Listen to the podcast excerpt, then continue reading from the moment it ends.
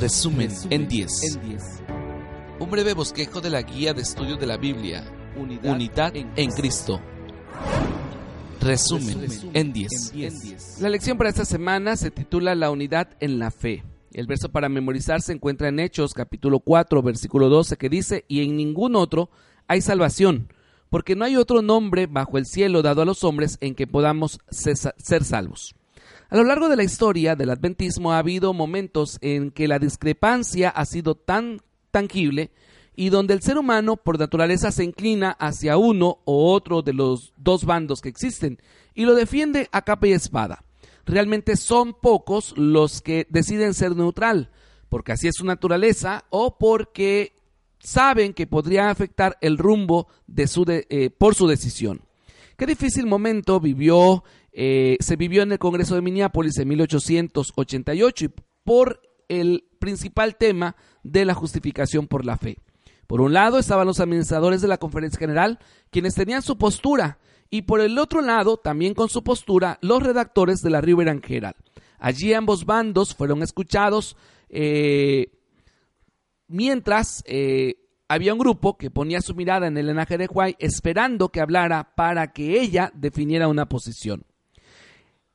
Es probable lamentable que en esos años no había costumbre de escribir las presentaciones, por lo tanto no tenemos muchos datos en torno a los discursos de Elena de White. Sin embargo, ella menciona que vio la belleza de la verdad en la presentación de la justificación eh, por Cristo Jesús. Y es más, mencionó que armonizaba perfectamente a la luz que el Señor eh, había decidido darle. Sin embargo, este, ella declaró que no era una nueva luz, sino que era una luz antigua colocada en un lugar y que debía ocupar un lugar especial dentro del mensaje del tercer ángel.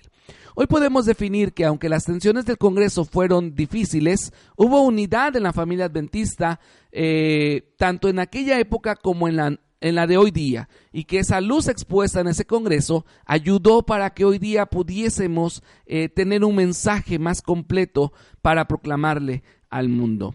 Aunque nuestro conjunto de creencias no es exclusiva, ya que muchas de ellas son comunes, hay algunas que sí son eh, fundamentales en el mundo adventista y que en esta ocasión recordaremos. Una de ellas tiene que ver con la salvación en Jesús.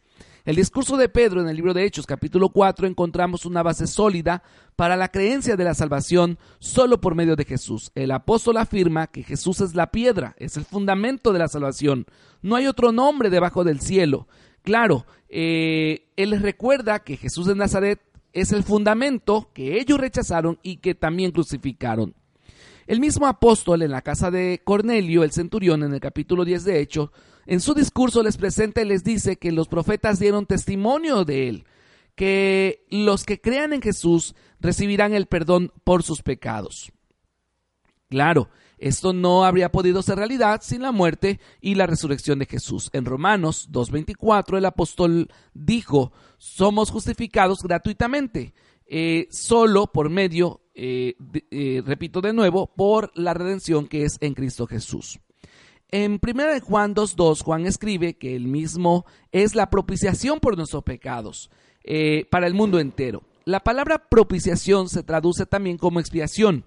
Y un diccionario en teología dice que es la acción de, de pagar la, apagar la ira de alguien mediante una ofrenda.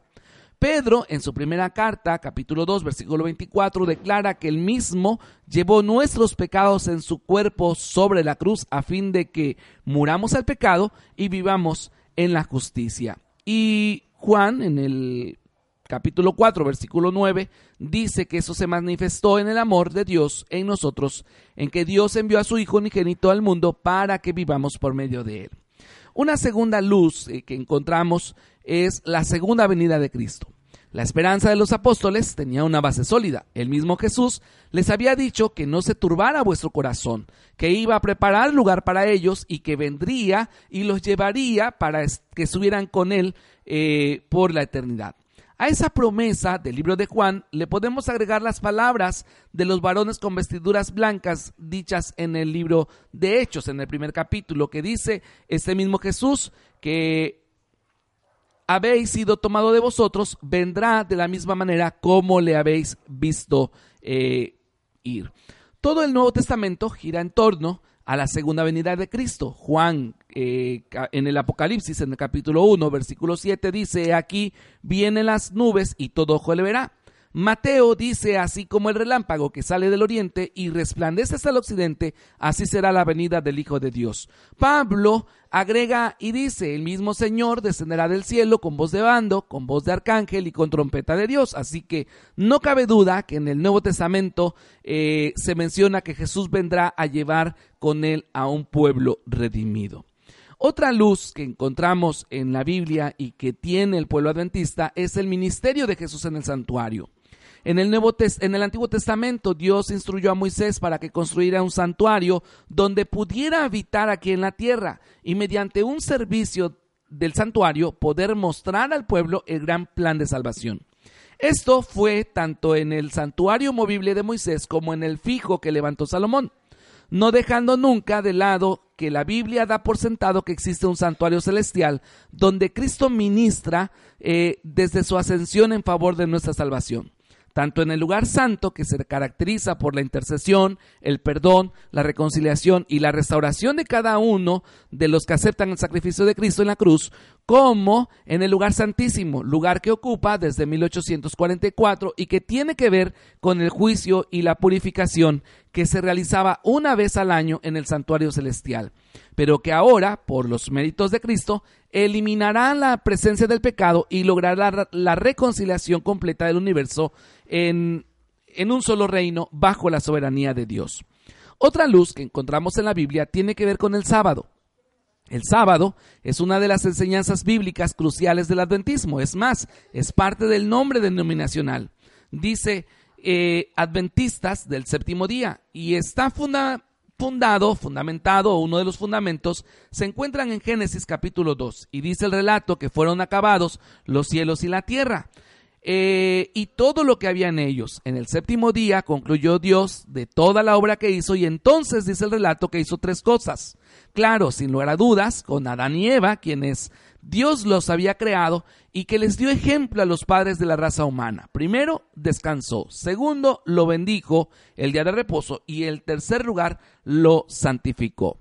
Dios mismo le dio el valor no a un lugar específico en el mundo, sino a una porción de tiempo, tiempo que viene a la humanidad donde quiera que esté, para encontrarse con Él. Y aún a pesar de las muchas excusas que hay para evadir el sábado como día de reposo, la Biblia, tanto en el Antiguo Testamento como en el Nuevo, eh, con la propia, dice, inclusive con la propia vida de Jesús, que dio ejemplo a los apóstoles y estos a la iglesia primitiva. Y en el libro de Hebreos, capítulo 4, versículo 11, dice, procuremos, pues, entrar en aquel reposo para que ninguno caiga en semejante ejemplo de desobediencia. Como conclusión, quiero recordarte que la iglesia adventista a la cual perteneces eh, tiene una unidad de fe. Esa unidad es sólida en las Sagradas Escrituras. Esta iglesia no nace en 1844 con el movimiento milerita. Es justo en ese momento que vuelven sus ojos al estudio de la Biblia para mirar y entender por qué Jesús no había venido. Miller nunca, nunca estuvo interesado en fundar una nueva organización, pero sus líneas de interpretación sirvieron para encontrar varias enseñanzas bíblicas pasadas, pero vigentes, que la cristiandad en ese momento las pasaba por alto. Y fue allí, cerca de 1849, con la ayuda de tres líderes, que pudieron disiparse las dudas. José Bates puso el marco histórico y las iniciativas evangélicas, Jaime Huay se convirtió en el editor y líder de la organización, y Elena G. de Huay como visionaria y con su experiencia profética dieron al grupo confirmación, corrección y el estímulo. Y para 1950 ya tenían nueve creencias que darle a los nuevos conversos. Sin un nombre para la organización porque no se llamaban todavía Adventistas del Séptimo Día, pero sí ya tenían un sistema de creencias en donde poner su fe. Por ejemplo, tenían la segunda venida premilenial y visible, el santuario, el sábado, los dones, eh, la muerte y eh, la muerte de Cristo y entre otras. De nueve creencias que había en aquella época a 28 con las que cuenta hoy y que son la base de la unidad de la fe, que te puedan servir cada día tanto es, tanto las creencias como tu estudio diario, para afianzarte cada día en tu camino hacia la Padre Celestial. Que el Señor te bendiga. Toda escritura es inspirada por Dios y útil para enseñar, para redarguir, para corregir, para instruir en justicia, a fin de que el siervo de Dios esté enteramente capacitado para toda buena obra. Resumen en 10.